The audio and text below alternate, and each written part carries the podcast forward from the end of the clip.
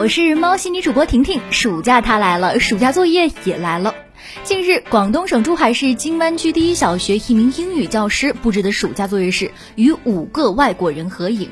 作业遭到了部分家长和网友的质疑，有家长说当地外国人不多，很难遇到。对此，该校校长回应说，这个作业呢是个别班级的选择性作业，可做可不做，拍照人数呢也不强制。该作业属于社会实践活动的一种，初衷是为了鼓励学生练习英语口语。布置作业的当天，已经在家长群里说明，并没有遭到家长们的反对。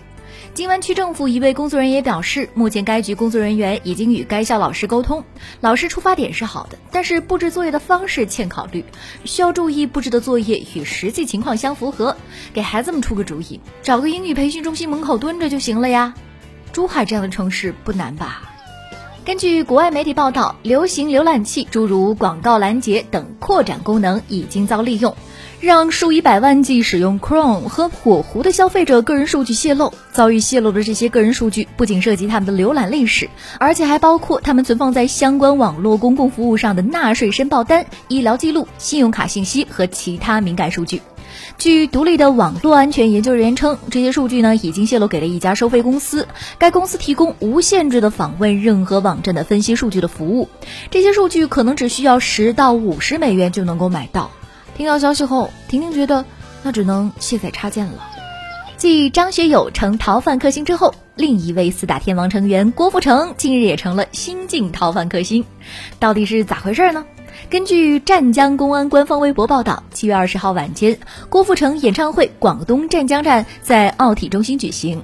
演唱会进行前，湛江公安发现了一名网上逃犯，并迅速将其抓获。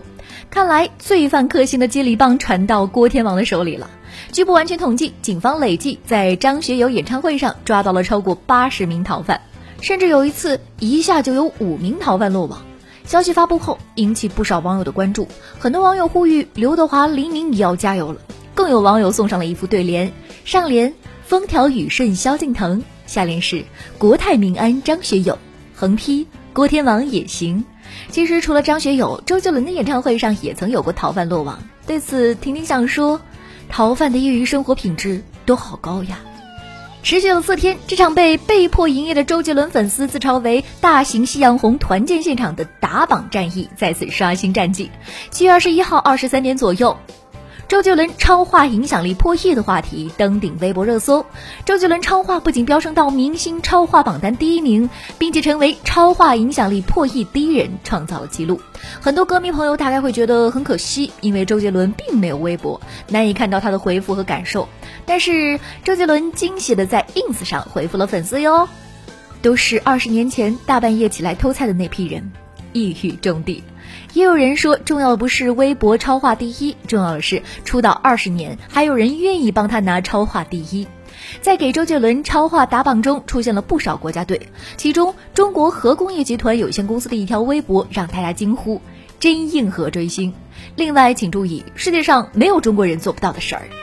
空中客车日前推出了一款类似鸟类的概念客机设计，旨在激励下一代航空工程师，强调他们应如何通过应用公司正在研究的混合电力推进、主动控制系统和先进复合结构来创造不同。这一理论设计是一款用于区域航空运输的混合动力电动涡轮螺旋桨飞机，在本周举行的英国皇家国际航空纹身会航展上公布。受到鸟类高效力学的启发，这款客机拥有模仿猛禽的机翼和尾部结构，其独立控制的羽毛可以提供主动飞行控制。我就想说一句，like bird。我是婷婷，今天的喵新闻就到这里，互动留言区等着你哦。喜欢我的话，记得点击一下订阅专辑。